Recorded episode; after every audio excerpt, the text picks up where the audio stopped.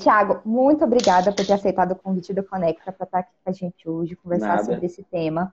É, pessoal, hoje a gente vai falar sobre modelagem financeira com o Tiago Medeiros. Esse cara é um cara, assim, foi muito bem indicado, chegou, chegou para a gente com a indicação muito, muito poderosa, que olha. Bom, né? É, e aí a gente quis trazer esse conteúdo para vocês, e aí é a primeira live agora do Conecta, e a gente quis trazer justamente esse tema, porque a gente tá, a gente acredita que é muito relevante, não só para quem está começando, mas para quem está também reestruturando o seu negócio nesse momento, né? Nesse cenário Isso. que a gente está passando agora. Então, a gente quis trazer é, esse conteúdo, a gente quis trazer o Thiago agora, que super aceitou o convite para a gente poder conversar um pouco mais sobre isso. Então, o tema de hoje vai ser modelagem financeira. É, o Thiago, ele é CEO do TM Finanças, ele até passou por uma reestruturação agora, né, Thiago, de, por conta do cenário. É especialista em finanças e tá contigo, Thiago. Se quiser se apresentar Não. um pouco mais, falar um pouquinho também, tá contigo. Vou explicar um pouco mais. Mas, primeiramente, obrigado. Espero poder contribuir hoje, né? Então, a TM Finanças, é, nós começamos como um BPO financeiro, a gente já está há mais de cinco anos no mercado e começou de forma bem arcaica, assim, planilha zona de Excel, tudo dessa forma, arcaico mesmo, e foi evoluindo. E a gente teve um crescimento significativo há um tempo atrás, em 2017, para ser mais específico, a gente cresceu 337%. E a gente se viu numa situação que precisava automatizar. Então a gente começou a desenvolver um sistema próprio Cada dificuldade que a gente tinha no dia a dia, a gente foi automatizando junto com os desenvolvedores. Já fazem mais de dois anos né, que a gente está desenvolvendo o sistema. E com esse Covid, né, pegou a gente de surpresa, porque o serviço ele não se torna tão essencial no momento que as empresas estão perdendo receita, né? Então a gente tinha que se adaptar. E o que é que a gente fez? A gente olhou para a nossa plataforma e viu que a gente já vem automatizando tanto o dia a dia do BPO financeiro que a gente viu que a gente poderia fornecer assinaturas do nosso sistema e ensinar empresas que querem implementar o BPO financeiro a serem BPOs, estruturar. Então a gente pivotou totalmente o negócio, que era serviço, e está virando totalmente de vender assinaturas de sistema. Inclusive tem a equipe bem reduzida aqui no prédio, mas o pessoal do comercial e do marketing está justamente definindo as estratégias e é isso que a gente está fazendo, né? E essa pivotada foi tão boa porque a gente teve um negócio com ticket médio baixo, mas em, contra, em contrapartida é mais escalável, né? Porque a gente pode atingir regiões bem mais distantes e não precisa estar fisicamente ou em constantes reuniões com os clientes. E a gente consegue entregar novas fontes de rendas para negócios. Startups que estão iniciando, a gente pode dar uma ferramenta que foi criada para o BPO financeiro e escritórios de contabilidades que têm dificuldade nesse momento atual, uma nova fonte de renda para eles. Então, acabou sendo um momento bom para a gente. Bacana, Thiago.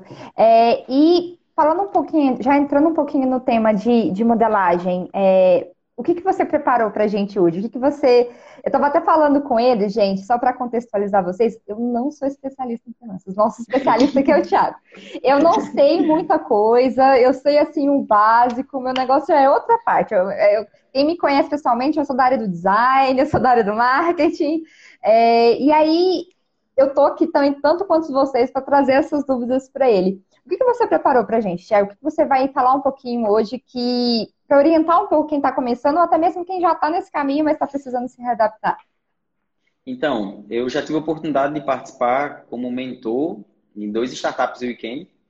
E o que eu mais me deparava assim, sempre a mesma situação, era que o pessoal tem muitas ideias boas, aquela adrenalina que é o evento, que é muito bom, que eu estou com bastante saudade, confesso. Mas o que eu vi assim era que as pessoas não paravam para pensar como elas vão ganhar dinheiro, né? Porque a gente tem muita dificuldade em entender que um negócio é feito para ganhar dinheiro. E às vezes até pelas próprias origens em casa, como é, o fato de ganhar dinheiro muitas vezes soa como ruim, né? Então o que eu mais me deparava era que as pessoas viam isso como algo, um problema, assim, não paravam para olhar, ah, minha ideia é maravilhosa, certo? Como é que você vai ganhar dinheiro com isso? Como é que vai ser sua monetização? Ah, então, a gente não pensou nisso, só nesse pequeno detalhe, né? então, eu trouxe assim, o que eu acho que a primeira coisa que a gente tem que fazer é, para as startups que querem começar ou para as que estão, primeira coisa que o assunto que tem que ser é a monetização. Como é que a gente vai ganhar dinheiro? O que é a monetização? Né? São as fontes de renda que as startups podem vir a ter, as fontes de receita como a gente fala no financeiro. E a receita em si é tudo aquilo que a gente gera num período. Contabilmente falando, a gente considera num período e financeiramente falando, é o que de fato entrou no caixa. Que se você pode fazer vendas a prazo e assim como for. E eu trouxe até alguns exemplos de monetização que podem ter, dependendo da startup. Eu vou dando exemplos, se as pessoas tiverem alguma dúvida e pergunta, vai facilitar mais para a gente. Mas para a gente poder falar de qualquer dica financeira, a primeira coisa que a gente tem que conversar são as fontes de receita dela. Não adianta a gente não ter receita e querer falar de organização, de precificação. Não tem como a gente falar. Então, existem várias receitas, é, fontes de receitas hoje, né, de monetização no mercado. Uma delas que é está crescendo muito nesse momento agora é a taxa de utilização, que é muito usado por é, empresas que já têm plataformas e outras empresas que querem vender, pagam a taxa para poder utilizar aquela plataforma. A gente vê isso muito comum. Um exemplo maior do que a gente tem hoje é o Airbnb, que ele entrega pacotes em volumes, né? Então a gente tem muitas ideias e empresas que estão aí que elas estão ganhando receita só pela taxa de utilização. A gente tem a plataforma do Magazine Luiza, que todo mundo acha que ele vende lá é inteiramente dele, na realidade são produtos de outras pessoas. Tem a parte de assinaturas, que é como é a da TM, né? Hoje a pessoa paga assinatura para utilizar o sistema, como tem Spotify e Netflix e vários outros. Também é uma forma muito boa, que pode ter uma receita recorrente de acordo com o serviço que você preste. Então ajuda muito. Tem a parte de licenciamento. Acredito que pelo menos aqui na região da gente não é tão comum, mas existe, que são pessoas que têm patentes ou propriedades intelectuais de produtos e elas liberam a licença para a utilização da para o pessoal poder usar. Não é tão comum, mas é uma fonte de, de renda, pode ser alguma ideia patenteada, alguma coisa do tipo. Não lembro nenhum exemplo agora, mas pode ser uma fonte também. E tem o Freemium, que é os modelos que hoje é bem usado. O Instagram a gente está usando a forma gratuita, mas a gente pode pagar para impulsionar o Facebook, o LinkedIn. São formas também de negócio que você pode criar. Esses são vamos dizer assim, as formas mais atuais e que provavelmente são as que mais estão crescendo no momento. Mas também existe a forma de venda, aqui no caso de produtos, que a gente conhece bastante. Então, a ideia é a gente focar nisso. Por que, que eu quis trazer a primeira parte de receita? Porque qualquer pesquisa que a gente faz, a menor que seja, a gente sempre vê o, o número de startups que fecham muito rápido, né? E é aí onde entra um, um, um X da questão muito importante como a gente não tem essa dificuldade em falar sobre dinheiro, a gente vê que não é uma cultura da gente, principalmente aqui no Brasil, infelizmente, vem muito dos nossos pais, dos pais de nossos pais, não falar sobre dinheiro, essa dificuldade, acaba que a gente cria um negócio com uma ideia muito boa, não pensa nas formas que ele tem que ganhar dinheiro, e o negócio foi feito para ganhar dinheiro de fato, né, para ter lucro, que essa é a finalidade de um negócio. Então acaba que, infelizmente, eu peguei uma pesquisa da Fundação Dom Cabral, ele mostra que 25% das startups encerram as atividades antes do seu primeiro ano. Então, é uma ideia muito boa, mas o pessoal não pensa nisso. Como eu vou, ela vai monetizar? Como é que vai ser o ganho, né? E a, a taxa de mortalidade é grande, né? Muito, infelizmente. Ideias boas que não vão para frente porque o pessoal se perde no caminho, né? A gente vê naquele processo do evento do startup, né? Eles têm que validar o problema deles. Mas muitas vezes eles, antes mesmo de criar o problema, eles já não pensam nisso valida um problema, vão para a solução. Quando vai validar a solução, ainda assim a dificuldade é essa. Depois eles validarem tudo isso, quando chega na hora de vender, não conseguem vender ou não pensaram nisso e vem várias dificuldades. Tem uma particularidade, os dois eventos que eu participei, é o primeiro que eu fui, eu vi os mentores dando muita porrada no pessoal, não sei o quê, porque eles tinham que validar aquela parte de problema e eu estava bem quieto, né? Quando eles validaram, que validaram a solução, aí eu peguei até a facilitadora era a Rafa. Eu cheguei para a Rafa e disse: Deixa eu fazer assim, eu posso fazer esse pessoal ganhar dinheiro? Aí pode, então vamos lá. Eu cheguei para as startups e olhava para eles: Como é que você pode ganhar dinheiro? Ele disse: Não, como é que eu vou precificar? Isso não importa, vamos vender nem que seja por um real. A gente tem que ter venda agora. Depois a gente vê o que é que vai fazer para cobrir as despesas. Vamos só controlar as vendas, quanto a gente vender, o custo operacional disso. E a gente fez isso. Engraçado que nas duas vezes que eu consegui, tive a oportunidade de participar e fiz, a gente dividiu as empresas pelos mentores e fez até aquela competiçãozinha, foi bem bacana, saudável. E o que foi legal é que quando fez isso, as startups, elas ou pivotaram ou evoluíram tanto que ficaram entre os primeiros lugares. O último que eu fui foi Nova Mutu, no Mato Grosso, que foi a primeira startup de lá. As empresas que a gente fez isso, elas ganharam. Vixe, aí, foi, aí entre os mentores é muito legal, né, essa competição. E foi bacana porque o objetivo foi, vamos ganhar, vamos fazer vender.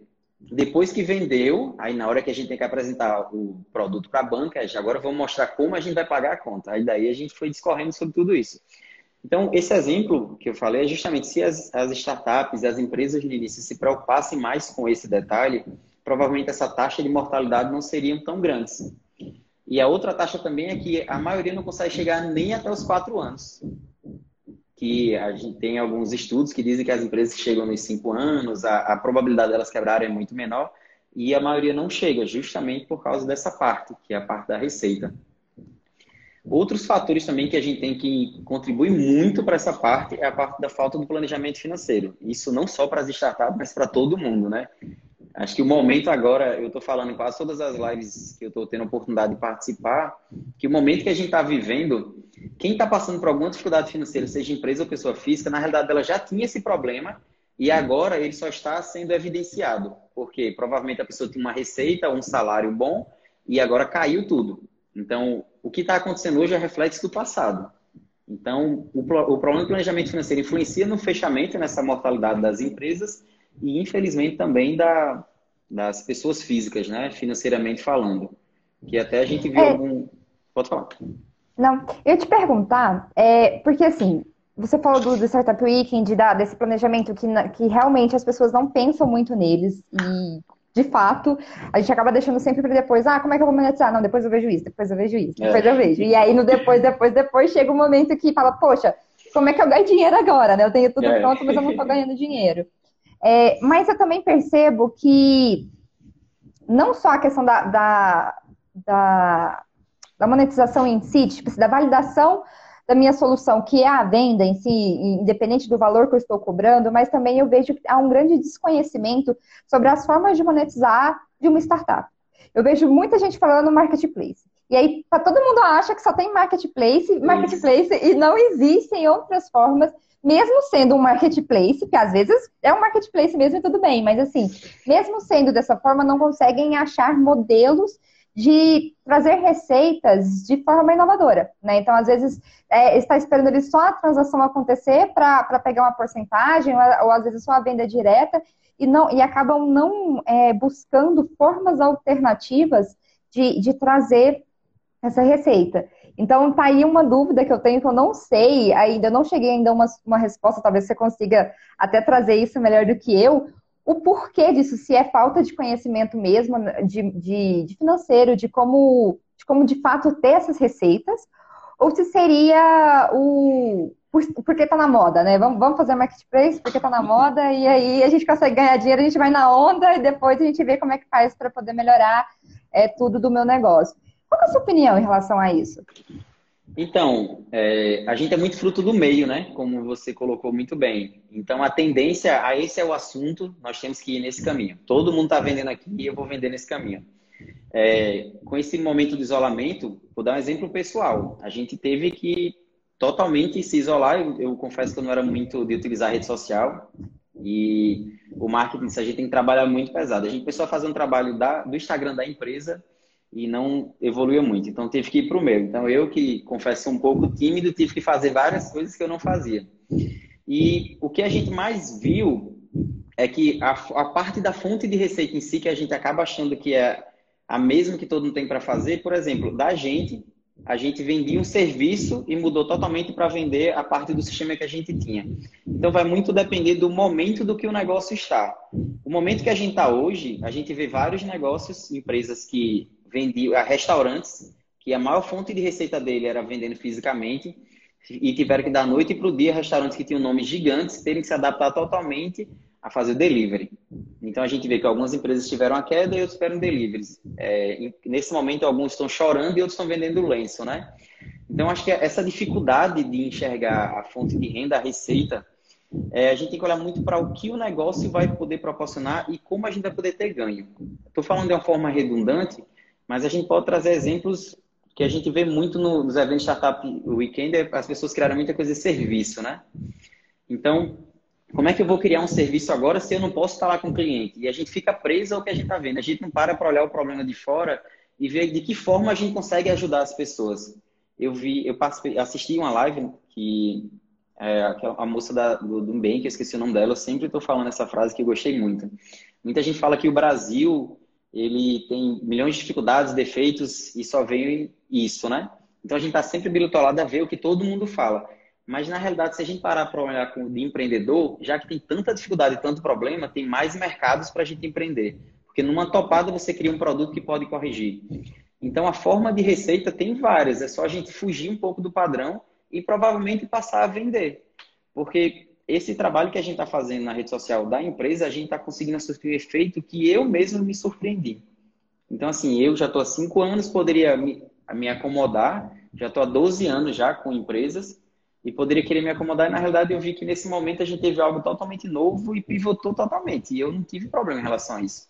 Então, acho que é se adaptar ao mercado e entender a necessidade do negócio e ver quais são as fontes de renda que você pode ter naquela sua atividade. E daí ver como vai vender no mercado. Aí vai vir o custo, vai ser como vai ser. Porque o do sistema da gente, a assinatura, a gente fez uma pesquisa e viu que sistemas parecidos, o que eles entregam, como é que é a forma que eles vendem, o que é que a gente pode fazer diferente. Vamos tentar buscar o oceano azul para a gente, né? já que está todo mundo naquela, naquele oceano vermelho brigando por mensalidades e entregas, e eu vi que todo mundo dava sete dias. Eu eu vou dar 30 dias agora para o pessoal usar o sistema. Então, eu estou correndo um risco muito grande ou eu estou tentando criar mais vínculo, ter mais feedbacks? E aí a gente vai sentindo como vai ser no mercado e assim vai se adaptando. Perfeito. Pessoal, é, quem estiver participando, quiser perguntar alguma coisa, fica à vontade. A gente está aqui também para poder tirar dúvida de vocês, então não sintam-se acanhados, pode perguntar. É, Tiago, uma pergunta. O que, que a gente precisa, qual que é o mínimo que a gente precisa para poder chegar a um preço do nosso produto? Eu acho que então, todo mundo tem dúvida de como a gente precifica, é, né? Como a gente coloca de fato isso no mercado para vender. Mas é, o que, que, é o mínimo que eu preciso ter? É, e todo o, dos eventos que eu passei de Startup Weekend, no domingo, né, que é a prova final, todo mundo vem me correndo, não quero saber do preço, quero saber do preço. E existe muita coisa por trás do preço, né? Hoje a gente pode botar no Google como fazer uma precificação, mas uma coisa que eu fiz desde o início da TM foi criar uma precificação de acordo com o negócio. Então, eu não tenho como dizer qual é o meu modelo de precificação que vai variar de acordo com o negócio. Mas o que eu posso dizer, o primeiro passo, a gente tem, que identificar na empresa, no negócio, quais são os custos fixos e variáveis. E aí é onde mora uma grande confusão, né? Porque as pessoas entendem que um custo fixo ele não pode variar. E entendem que os custos que eles não variam seriam fixos. Isso confunde muito. Que a gente pode dizer que seriam os custos diretamente ligados à operação, à produção, aos serviços e os indiretos. Então, no caso, os custos fixos são todas aquelas contas que você tem que pagar independente de você ter receita ou não. Então, a conta de luz ela vai variar dependendo da sua atividade, mas ela você tem que pagar independente de você ter receita ou não. Então, é um custo fixo, por exemplo, é aluguel, dentre outros. Então, são todas aquelas contas que você tem que pagar independente de ter faturamento ou não. E o custo variável é aquele que está ligado diretamente à produção ou à operação. Então, quanto mais a sua receita cresceu, ou seja, a oscilação de receita, ele oscila também. Esse é o primeiro passo que a gente tem que identificar, porque na hora que eu vou precificar, eu tenho que descobrir o que é o custo direto. Então, normalmente ele é unitário, se é um serviço, eu consigo identificar por hora. E o indireto vai ser de acordo com a operação. Tem operações que a gente determina por tempo, tem algumas que a gente determina por capacidade produtiva. Então, o ponto que a gente tem que ver, e o outro que a gente falou, que o pessoal não olha das startups, é a parte do, da margem de lucro. Então, na hora que eu identifico o meu custo fixo, que é o que não vai variar de acordo com a receita, e os que estão o variável, que é o direto, eu vou conseguir identificar os produtos, vou conseguir identificar o percentual. Então, já sei o fixo. Se eu definir que vai ser por tempo, calculo o tempo que eu levo para exercer aquele serviço ou aquela atividade, ou se é por produto, por unidade, que é mais fácil, e depois eu vou inserir. Então, se eu já sei o custo direto, coloco o percentual do custo indireto e vou ver os outros custos que eu tenho. Pronto, se eu tenho eu vou passar cartão. Então, eu tenho taxa de cartão que eu tenho que levar em consideração e tem imposto e depois a margem de lucro. Então, tem um, um sistemazinho de precificação que chama markup, que a gente utiliza os percentuais. A gente tem que botar a, o percentual de lucro após todos os custos. Por quê? Tem muita gente que diz que eu comprei um produto por 10 reais, vendi a 20 eu tive 100%. Se a gente pegar e botar 20 reais na calculadora, menos 100% vai dar zero. Então, para a gente poder ter um ganho de 100%, na realidade no financeiro se chama 50%. Quer dizer que eu cobri todas as minhas despesas e, consequentemente, ainda sobrou. Então, para a gente fazer a precificação, é muito importante a gente ter o controle financeiro e entender a realidade daquela empresa. Então, desde a operação, a gente entender qual vai ser a fonte de receita que ela tem, quais são as despesas e como ela funciona, para que assim a gente possa definir o preço. E o preço, na realidade, ele é o que mais influencia em tudo, né? Muitas startups, eles pegam o preço concorrente e começam a fazer. Mas o custo do concorrente é totalmente diferente do seu, o mercado que ele esteja inserido é diferente, a capacidade de compra, tem infinidade de coisas. Quando a gente define esse preço, a gente vai ver se o preço está dentro da realidade do mercado. E aí é onde mora o desafio, né? A gente chega muitas vezes e vê que o custo da empresa está tão grande que o preço que ela tem está acima do mercado. E agora? Aí a gente tem que fazer um estudo inverso. Ver o que é que eu tenho que fazer para que meu custo diminua e, consequentemente, eu consiga ter um preço competitivo. Aí, se a gente estabelece metas de capacidade produtiva. Então, eu vou saber quanto eu tenho que produzir, ou seja, descobrir meu ponto de equilíbrio, quanto eu tenho que produzir em unidades para poder cobrir aquelas despesas. Então, isso a gente já consegue estabelecer a primeira meta. Então, a gente já vai dar para os empreendedores e dizer, você tem que vender no mínimo X para poder cobrir as despesas e que seu preço seja esse o mercado. Porque aí é isso o cuidado. A gente botar um preço qualquer, não necessariamente a gente vai conseguir cobrir. Aí o que é engraçado é que a gente pega um momento desse de, do coronavírus e empresas que tinham, não estavam bem precificadas são as que mais estão sofrendo, porque elas não se prepararam, né? Eu costumo dizer que a empresa não é para ela pagar imposto, ela tem que transmitir para o consumidor, ou seja, dentro do preço dela. E a gente vê um país que as empresas, todo mundo diz que a gente não deveria pagar impostos, que assim vai, são, são absurdos os impostos que a gente paga de fato, mas a diferença está em você ter o conhecimento de finanças e saber que você não paga de fato, você transmite no preço. Certo, perfeito.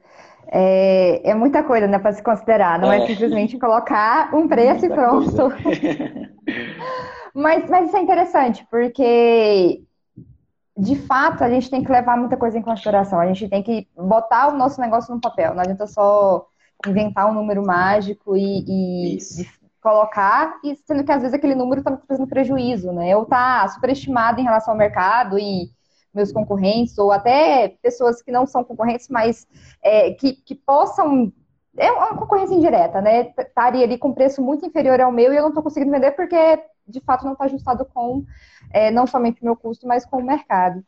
É, eu tenho uma outra dúvida que eu acho que é uma dúvida unânime, que inclusive já me perguntaram isso no Conecta e eu falei, gente, como é que eu vou responder isso? É, então eu vou aproveitar essa experiência para responder isso comecei freemium, comecei naquela. Comecei agora não cobrando nada, para depois começar a cobrar, mesmo com preço estipulado ou não. Mas passou aquele tempo e eu precisei aumentar o preço. É melhor eu engolir meu prejuízo e deixar aquele preço por um tempo, ou não tem problema, de fato, eu aumentar o preço, porque o mercado, porque é, a situação exigiu que eu aumentasse o preço. Por exemplo, vou dar um exemplo mais direto cenário agora da, da crise. Eu estava prestando um serviço e, devido à crise, o meu custo aumentou. É, é, e eu preciso repassar isso de alguma forma. É melhor eu segurar o prejuízo ou eu repasso isso para o meu cliente? Assim, em forma financeira, de, de, preço? A gente tem que, tem que ver duas formas. A gente tem que ver o valor que nós estamos entregando para o cliente, né? É, esse reajuste, qual o valor que você vai entregar para o cliente? Por exemplo, se você tem uma plataforma, você vai, vai subir uma atualização, Ó, a gente tem uma atualização disponível, vamos, vamos subir ela aqui, ela vai te dar esse, esse, esse benefício e, consequentemente, nós vamos ter um pequeno reajuste de X. Então, muitas vezes, a, o entendimento do pagamento está muito ligado ao que eu vou ter em troca. Nós compramos algo porque a gente vai ter um benefício, seja um prazer momentâneo ou uma utilização no dia a dia. Então, a forma de reajuste vai definir muito do que você entrega. Eu tive uma conversa com um rapaz de marketing há, há um tempo atrás e ele fez uma pergunta para mim assim que foi muito interessante. Ele disse: o que é diferente a sua empresa? Aí eu, como assim ele? Qual é a mudança que você causa no seu cliente? E isso me tirou o sono, assim. Eu disse, caramba, boa reflexão. E isso me foi onde me fez pivotar, né? Totalmente o negócio. Eu disse, cara, então se eu posso ser diferente, é cada vez estar entregando mais. Então, por isso que eu estou sendo mais audacioso em dar 30 dias de carência na primeira assinatura. Então, acho que são as 100 primeiras pessoas que utilizaram, eu vou ter 30 dias. Então, o risco que eu estou correndo é grande, mas com certeza eu vou ter feedbacks de melhorias. Então, vamos dizer que 100 pessoas entrem e elas encerrem, por exemplo. Eu vou ter prejuízo? Não. Provavelmente essas 100 pessoas vão me dar feedbacks de melhorias. Então, com as melhorias, a gente pode tendo formas de upsell, seja como for, de estar tá entregando mais para o cliente e mostrando necessidades de acordo com pesquisas dele.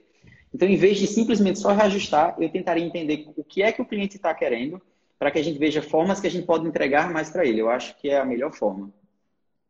A gente tem uma pergunta aqui. É, eu ia Mariana, falar isso agora, da Mari.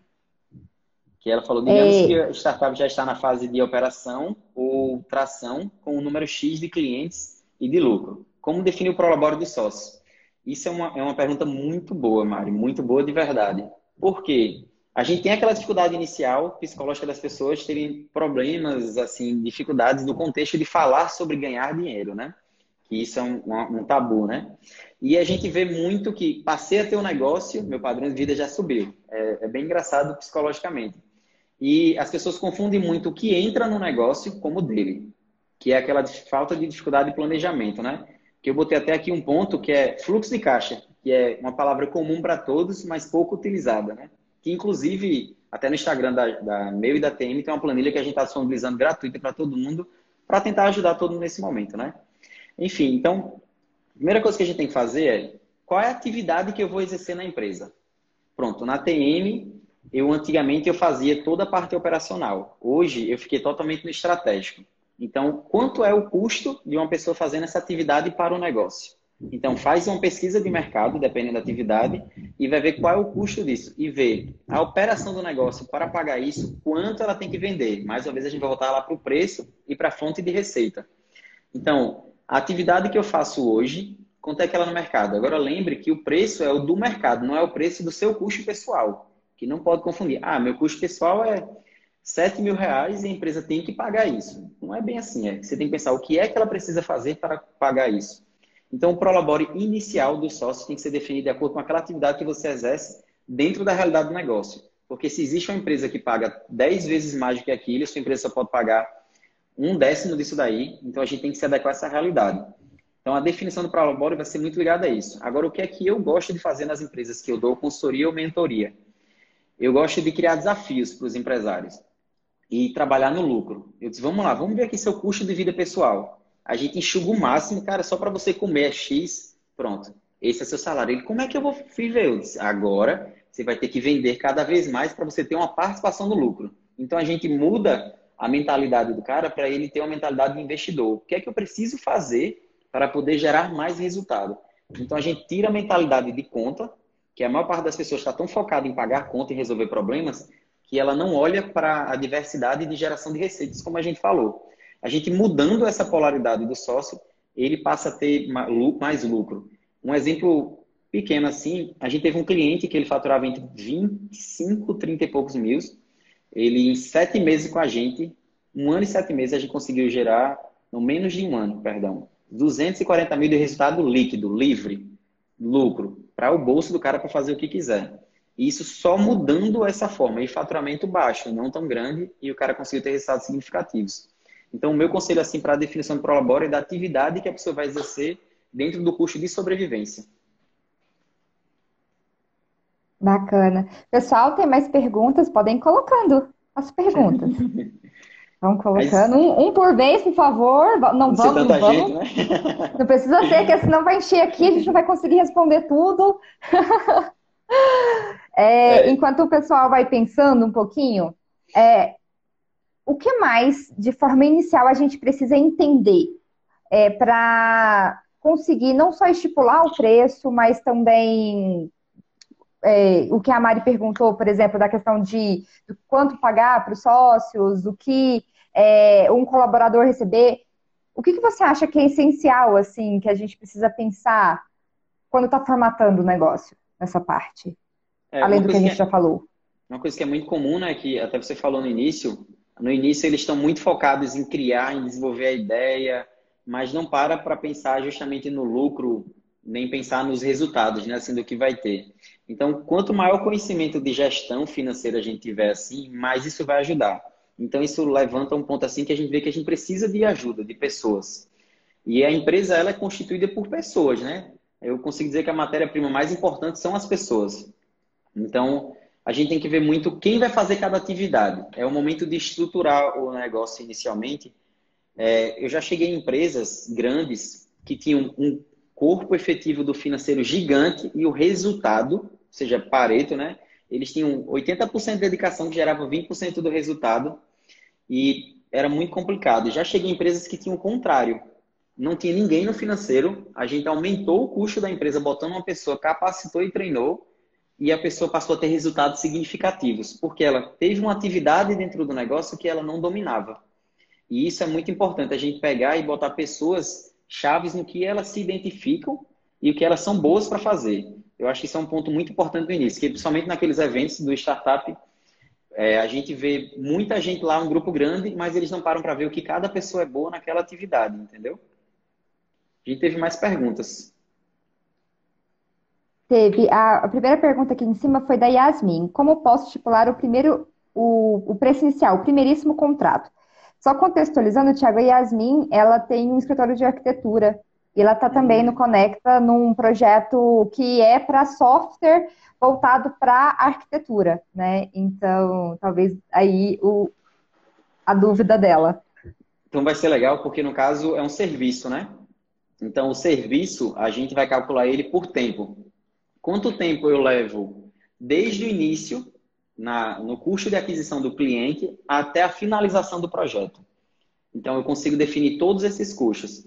Eu fechei com o cliente e eu, qual é a média que eu levo para entender o que ele precisa, primeiramente, e depois para a entrega do projeto. Um pouco de experiência que eu tenho com arquitetos, eu vejo que a gente tem vários problemas assim da arquiteta dela entender algo e o que a comunicação entre eles influenciar numa repetição do projeto.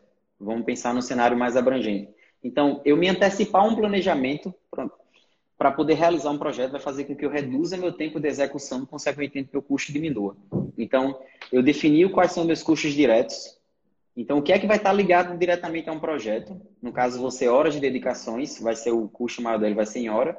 Quais são meus custos fixos que eu tenho da empresa se é uma empresa inicial que eu tenho hoje. Então, após eu definir esses custos, eu tenho que ver qual é a minha capacidade produtiva e quanto tempo eu levo em média para fazer um projeto. Na hora que ela definir o tempo, você vai conseguir ver o custo da sua hora, que é isso que tem que descobrir. Um projeto, em média, leva X tempo. Então, a, a, as arquitetas têm uma tabela de cobra por hora, né, ou por metro quadrado. Então, a gente vai ter que definir se ela vai trabalhar por hora ou por metro quadrado. Se for por metro quadrado, na hora que você definir o seu custo, você vai transformar esse custo por metro quadrado. Eu gosto sempre de estar criando ideias para os negócios. Então, vamos imaginar que o custo dela deu 10 mil, 10 mil está igual a X, faz uma regra de três para a gente descobrir quanto é que é o custo desse metro quadrado. E isso é custo. Depois a gente vai botar a parte de imposto, taxa de cartão e a margem de lucro. E sempre a gente tem que ser pessimista na despesa. Ah, eu tive um mês que meu custo foi só 10, mas já tive mês que foi 30. Então vamos colocar 20. Tem que ser pessimista.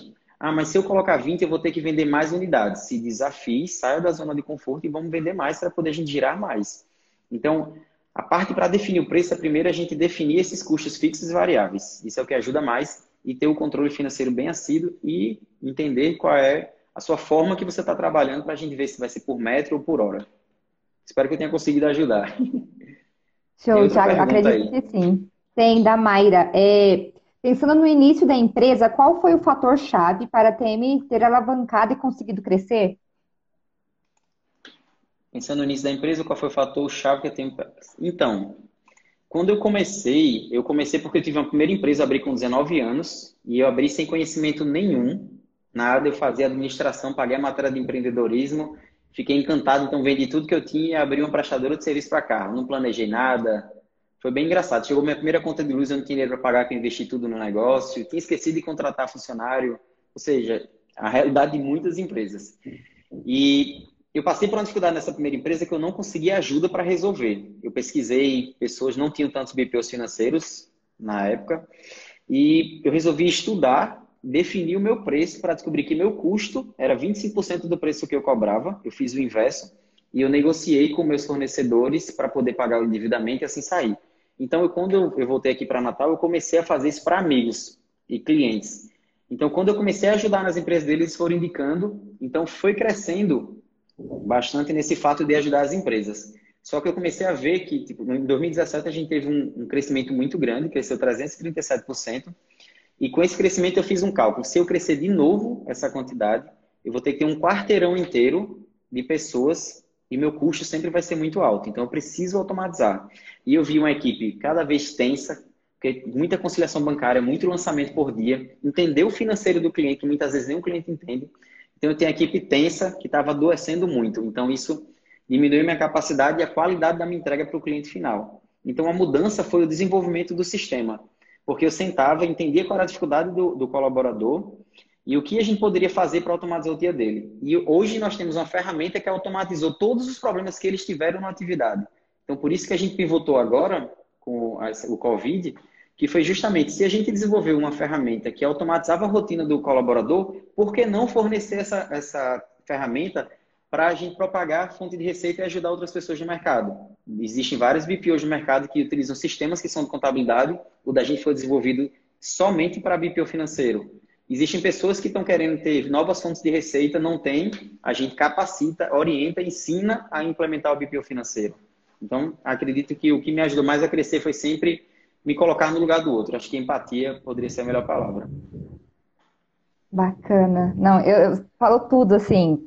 Eu acho que colocar as pessoas em primeiro lugar, ela é essencial é. em qualquer negócio. Se a gente não, não tiver esse momento de empatia plena, é, a gente vai patinar. Eu acho que a gente vai continuar patinando no mesmo lugar, assim, porque a gente precisa das pessoas. É um negócio que é de pessoas, é.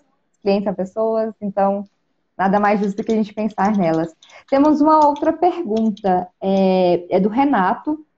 Para o modelo SaaS de plataformas de serviço, há alguma dica para definir um modelo de cobrança voltado para esse tipo de solução?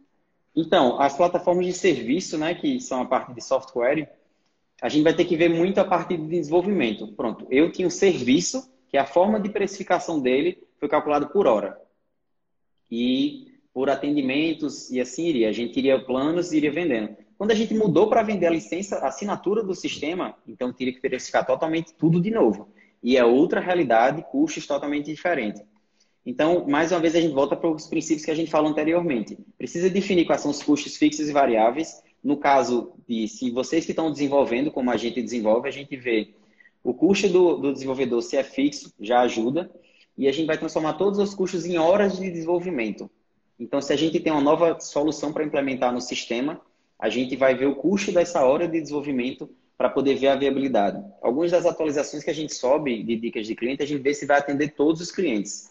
Então, quando a gente vê que vai atender, a gente não cobra de um cliente específico, mesmo tendo esse custo, porque isso vai atender e entregar mais valor para os clientes, como a gente falou, até aquela questão de reajuste de mensalidades.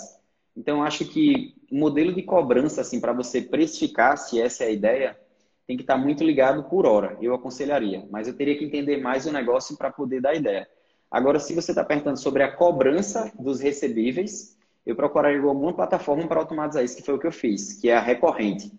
Eu estou usando a parte que vai ser recorrente, como é a academia, como é a Netflix, é a que eu estou usando. Porque facilita mais e aumenta a sua capacidade. Porque se eu fosse botar uma cobrança mais padrão, eu tenho que ter um setor do tamanho do mundo de pessoas trabalhando para isso. Bacana, Tiago. É, pessoal, se tiver mais pergunta, pode colocar. Enquanto não temos, vou fazer uma pergunta. É uma coisa assim que eu vejo muito acontecer, principalmente em startup early stage, que é, começou a desenvolver o um negócio, muitas vezes ainda não tem um ponto físico, ou nem vai ter, vai continuar ali no, no, no, no remoto, no trabalho remoto. É, mas eu percebo que há uma dificuldade muito grande de separar o que é da empresa e o que, que é do, da pessoa né, do, do, do empreendedor, o que, que é o limite entre, mesmo que, porque muitas vezes é a gente fazendo, né? Então a gente como empreendedor, a gente não tem funcionário, às vezes a gente tem um sócio e a gente faz e a gente fica tipo, ah, então aquele dinheiro é meu, às vezes não é, é da empresa. Como separar isso? Como separar essas duas é, pessoas, o CPF do CNPJ? É, pessoa jurídica e pessoa física, né? É, é o famoso lucro com apurado, né? No popular. Então, infelizmente, isso é o mais comum. Normalmente, as pessoas que viram empreendedoras, elas ou trabalhavam para alguém, que é o muito comum, e ela fazia aquela atividade muito bem e começava a olhar para o chefe e diz: Cara, eu consigo fazer isso melhor. Mas não para para entender como é o preço que aquele cara paga para estar naquela função. Então, quando ela faz isso, então a gente vem de uma cultura que as pessoas não da. A gestão financeira não é do berço.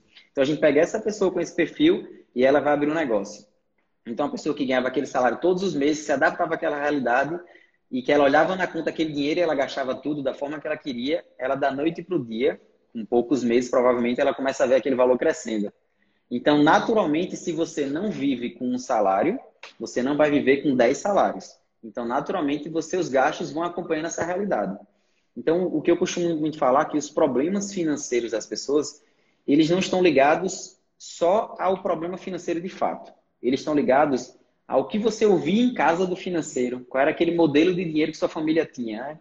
É muito comum a gente ouvir em casa os pais falarem: ah, fulaninho começou a ganhar mais e mudou completamente. Ah, aquele ficou besta depois que enricou. Aí isso cria trava nas pessoas que o dinheiro não é bom. Não é bom crescer, não é bom ganhar dinheiro. Então acaba que quando a pessoa começa a ganhar mais, ela começa a gastar mais. Um exemplo meu, por que, que eu trabalho hoje com finanças? Porque no início eu ouvia essa questão em casa muito, esses exemplos que eu dei foram meus. E quando minha empresa começou a faturar, eu pegava todo o caixa que entrava e investia tanto no negócio que eu ficava sem caixa para emergência. Então, a primeira emergência que eu tive, eu não tinha caixa. Aí, por não ter domínio, você recorre a banco, capital de terceiros, e aí vem endividamento, tira liquidez da empresa e vem todos os problemas que a gente vive hoje. Então, acho que o mais que a gente tem que ter, é por isso que é importante é registrar tudo que entra e que sai do negócio e entender o que é seu e o que não é. Por isso que a definição do preço de venda, a gente vai descobrir o que é o custo daquele produto ou serviço que você tem. Então, dessa forma, você vai conseguir entender o que é seu. Por isso que aquela pergunta de Mari definiu o Prolabore, meu Prolabore para sobreviver é esse, e se eu quiser ganhar mais, eu tenho que vender mais. Ter esses três pilares assim no negócio e estar tá monitorando constantemente, por isso que a gente tem que estar tá monitorando o fluxo de caixa diariamente, constantemente, vai te dar mais poder de você entender que aquilo não é seu. Que aí a gente entra em outras, outras áreas, que é cartão de crédito e tudo mais. Bacana. É, temos uma nova pergunta aqui do Sistema Turma 1, eles também são do Conecta. É, Tiago, como manter-se competitivo com uma precificação menor do que seu concorrente, sem parecer ter um produto de menor qualidade? É, eu não vou responder não que ele botou meu nome com H. Brincadeira. então, é, isso é bem engraçado, porque volta a isso que a gente falou, assim, né? como a gente tem medo de cobrar, né? Como a gente não enxerga o valor do que nós temos. E isso é o que a gente tem que ver. É ver o que você está sendo de diferente na vida do cliente, o que você está entregando de diferente. E não ter medo de cobrar. Não é o preço que vai determinar a qualidade do produto ou, consequentemente, se o produto é bom ou não. Mas é onde mora um detalhe. Se você às vezes cobra barato demais, você não precificou, está cobrando barato para poder entrar no mercado, amanhã você vai ter uma dificuldade de adequar esse preço, como a gente você perguntou. Como é que eu vou estar tá atualizando meu preço anualmente ou de acordo com a necessidade? Então, eu vou muito na no que você entrega. Ele falou, desculpa, estou pelos hábitos do curso. Não, eu vou deixar passar dessa vez. Brincadeira. então, eu gosto muito de dizer isso. A gente não tem que ter medo de cobrar, mas a gente tem que lembrar o valor que a gente entrega para o cliente. Então, do mesmo jeito que eu tento ouvir muito quem está prestando serviço para mim, entender qual a melhor forma daquela pessoa prestar serviço, a gente tem que ouvir muito o cliente, entender o que o cliente quer, o que ele espera. Então, numa qualificação inicial de um lead que a gente tem, a gente escuta o cliente, a gente bate um papo e tenta identificar o que é que esse cliente espera da gente. E a gente oferecer isso para ele. Então, as pessoas elas não compram preço, elas compram qualidade. Perfeito. É, é engraçado que se a gente não sabe o valor que a gente está entregando, né, é muito difícil.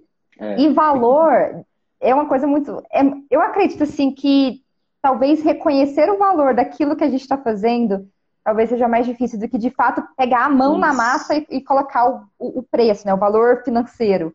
Isso. Porque é algo muito sutil, né? A gente não. A, a, não ser que a gente faça um estudo de dores ali, o impacto que a gente está causando é muito sutil. E a gente às vezes não consegue é, balancear. Então fica aí a dica. Se você está cobrando mais barato, dá uma olhadinha, que às vezes você está cobrando é barato do preço. E às vezes Talvez tenha que aumentar esse preço aí. É, influencia como as pessoas te veem também, né? Se você cobra tão pouco, então as pessoas vão te olhar dessa forma, né? E tem que tomar bastante cuidado. Eu tive um, tem um exemplo, eu fui conversar com uma, uma mentoria e quando eu fui conversar com esse cliente, ele queria fazer um planejamento da pessoa física, ele ganha muito bem. E ele chegou para mim, ele já foi logo determinando, não, eu só quero no máximo chegar a 100 mil, eu quero juntar isso. Aí eu perguntei, mas por que você está determinando para você sua capacidade você pode chegar? Aí ele, como assim? Aí eu fiz, só o seu salário multiplicado por X já passa disso num ano. Então como é que você está determinando que você só quer guardar 100 mil? Para resumir a história, eu mostrei para o cara que em dois anos ele teria como guardar num planejamento que a gente fez lá, 250 mil. E ele ficou impressionado. E eu perguntei, qual é o seu sonho assim? Disse, rapaz, eu quero ter um escritório no canto X que atenda tantas pessoas. E tudo ele bem, não só uma funcionária, pessoa da limpeza, e tudo a pessoa se diminuindo, né?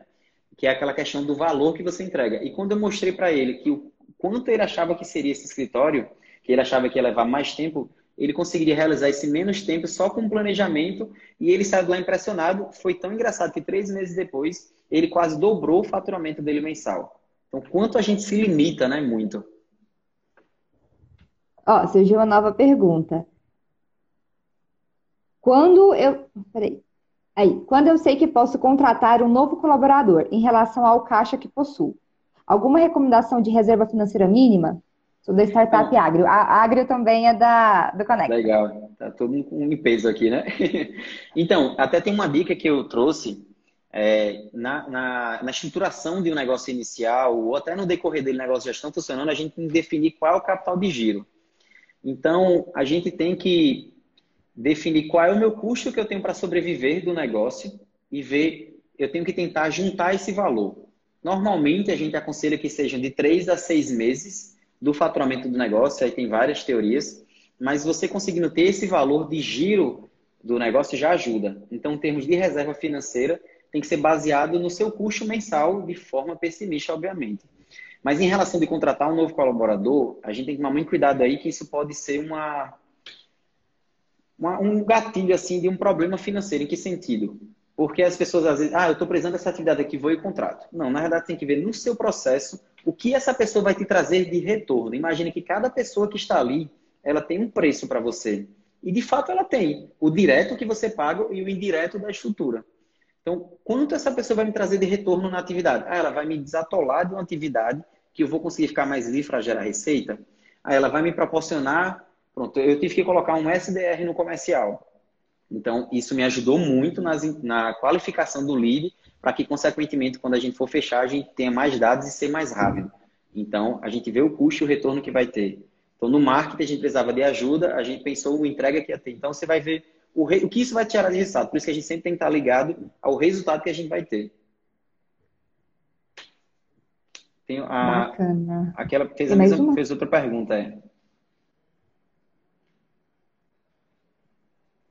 Ah, ela falou ah, assim tá. que não é, não é baixo, não. Concordo com você. Tivemos muito cuidado com o ticket médio de desconto quando partimos para a venda. Exatamente por isso. Criamos escalas de desconto. Uma coisa. E aí, Júlio? Uma coisa legal que eu coloco assim. Quando a gente fez a precificação, a margem de desconto que você vai ter que dar, você coloca depois da margem de lucro. Em percentual, quer dizer que você vai dar o desconto para o cliente e não mexe no seu lucro.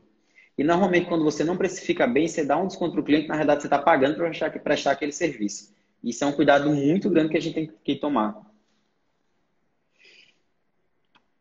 Ai, peraí, que eu me. Travou aqui para mim. Ah, foi? Aí, pronto. Agora foi. Não, travou o, o, o chatzinho aqui, ficou meio dando um bugzinho. É... Pessoal, temos mais alguma dúvida? Estamos alguns minutinhos de encerrar a live. Agora é a hora. É, se tiver alguma pergunta. Ah, Caso não dê para fazer aqui, pode mandar depois no Instagram da gente, que a gente também responde. De vez em quando a gente está fazendo Thiago, já passa para eles o seu Instagram, o Instagram da, da TM, como é que eles podem entrar em contato com, com vocês. Então, meu Instagram é o que está aqui, né? Que é thiagomedeiros.oli e o da TM é, T, é Siga TM Financas. Então, você pode interagir em qualquer um dos dois. No meu, a gente está postando muito conteúdos assim de de mentorias e da TM muito voltado para o nosso produto agora, entendeu? Então, quem quiser seguir lá, tem a nossa planilha. A gente agora está no YouTube, está com podcasts. Então, a gente está dando o maior dicas possível, que é o momento agora de união e a gente se ajudar, né? Então, compartilhar o conhecimento não necessariamente a gente tem que estar tá monetizando ele, né? Pode ser um ganho mais na frente. Sim, pessoal, também a gente fez um post agora para poder divulgar a live e lá tem também eles todos marcados. Então, se você Isso. tiver com dificuldade de achar, vai lá, tá tudo marcadinho. É, o PC fez uma pergunta. Ele falou parabéns pelas considerações, Thiago. Thiago com, sem H, então, Agora sim. tá bom? é, considerando que startups trabalham de forma lean em suas atividades iniciais, qual é a estrutura financeira mínima que uma startup deve ter? Oi. Então, é, como a gente falou logo. No... Tá me vendo? Ah, voltou. Como a gente Deu falou uma travadinha pra mim, mas voltou. A gente, é, a parte do domínio financeiro, você precisa ter alguém no seu grupo que tenha um, um mínimo do domínio possível da gestão financeira, porque você tem que ter um entendimento da importância de se registrar cada atividade de entrada ou de saída de uma despesa na, na empresa e que você resiste no fluxo de caixa. A gente escuta muito fluxo de caixa, mas ele é o coração de tudo assim. Você tem que ter o registro financeiro, entender o que é o custo fixo da empresa, entender o que é o custo que está ligado à variação da sua receita, ter eh, entender tudo isso, entender qual é o custo da sua empresa para funcionar e qual é o seu custo. Isso vai te ajudar numa negociação com o cliente. Na hora que você for negociar, o cliente vai chegar e pode te intimidar para dar desconto. Se você não tem um domínio desses, custos e despesas, você vai dar um desconto para vender para o cliente. E se você tem um domínio, você vai lembrar de tudo isso e você vai lembrar o que você vai entregar para ele vai mudar na vida dele com aquela atividade. Então isso influencia muito. A gente tem outra pergunta aí, que é do, do Moura, né? Falam sobre finanças. Qual o principal foco que a empresa deve ter nesse momento para não fechar? Então, logo no início do, do Covid, o que eu comecei a dar de conselho assim é o momento da gente sobreviver, né? Então, é o momento de juntar caixa. Então, o que a gente mais precisa fazer agora é ver o que a gente consegue ver, manter o que é necessário de fato. Se a gente não tem condições de manter uma equipe, uma parte, assim, algo do tipo, a gente tentar usar os benefícios do governo, mas tentar se ajudar, né? Para a gente conseguir ver o mínimo possível e juntar caixa. Porque quando tudo isso passar, os, os mais fortes, os mais organizados é os que vão se manter e, consequentemente, a gente ter caixa, ter, ter oxigênio para poder se reinventar e começar. Então, o que eu posso dizer agora é sobreviver. É tentar entregar cada vez mais qualidade para o cliente. Tem muitas empresas dando lucro nesse momento, então elas estão além de sobreviver, né? Que é enquanto um chora, os outros vendem o lenço. Mas se sua empresa não está não tá nesse, nesse cenário, tenta enxugar ao máximo para ver o que, é que você pode fazer para sobreviver nesse momento.